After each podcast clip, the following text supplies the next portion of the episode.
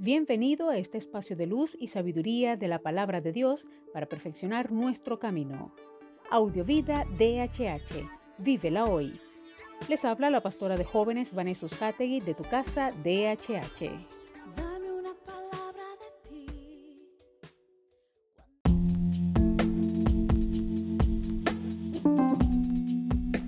El mensaje de hoy se titula Ser como Jesús. Efesios 4:13 dice, hasta que todos alcancemos la unidad propia de la fe y del conocimiento del Hijo de Dios, hasta que seamos personas cabales, hasta que alcancemos en madurez y plenitud la talla de Cristo. El discípulo es alguien que colabora con Jesús en el ministerio de la restauración y reconciliación. Lo hace por medio de la presencia, la proximidad, la pasión y la proclamación del Evangelio. A esta dimensión podríamos llamarle la dimensión horizontal, pero también existe una vertical que consiste en que más y más nos vayamos pareciendo a Jesús de manera continua y creciente su vida se puede expresar y manifestar a través nuestro. Dicho con toda reverencia y respeto, debemos ser pequeños Jesucitos, pequeños Jesuses, imitadores de Él, personas en la que la forma de vivir y pensar que expresó el Maestro por medio de su encarnación cuando llegó a la tierra vaya cuajando en nosotros. Porque la salvación no es ni mucho menos únicamente un pasaporte para ir al cielo. La salvación implica que podamos ser la mejor versión de Jesucristo en nosotros. Implica que seamos el tipo de personas que Dios tenía en mente cuando creó a la humanidad y el pecado, debido a nuestra desobediencia, hizo totalmente inviable.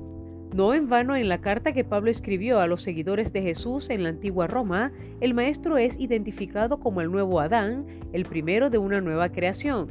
Eso implica que cuando miramos al Jesús descrito en los Evangelios, podemos ver el tipo de ser humano que estábamos destinados a ser y que, como ya mencioné, el pecado hizo totalmente inviable.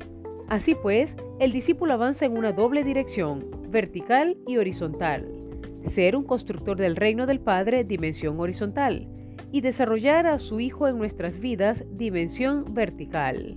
Ahora pregunto, ¿hasta qué punto son visibles ambas dimensiones en tu vida? ¿Cuán intencional eres en ambas?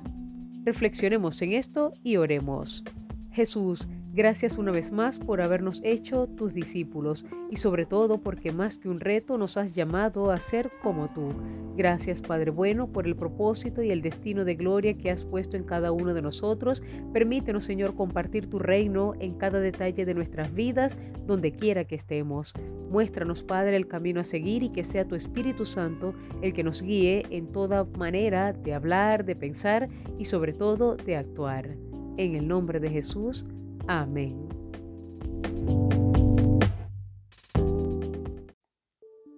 Comparte esta palabra y sea un canal de bendición en las manos de Dios para muchos. Recuerda, lo visible es momentáneo, lo que no se ve es eterno. Audiovida DHH. Vívela hoy.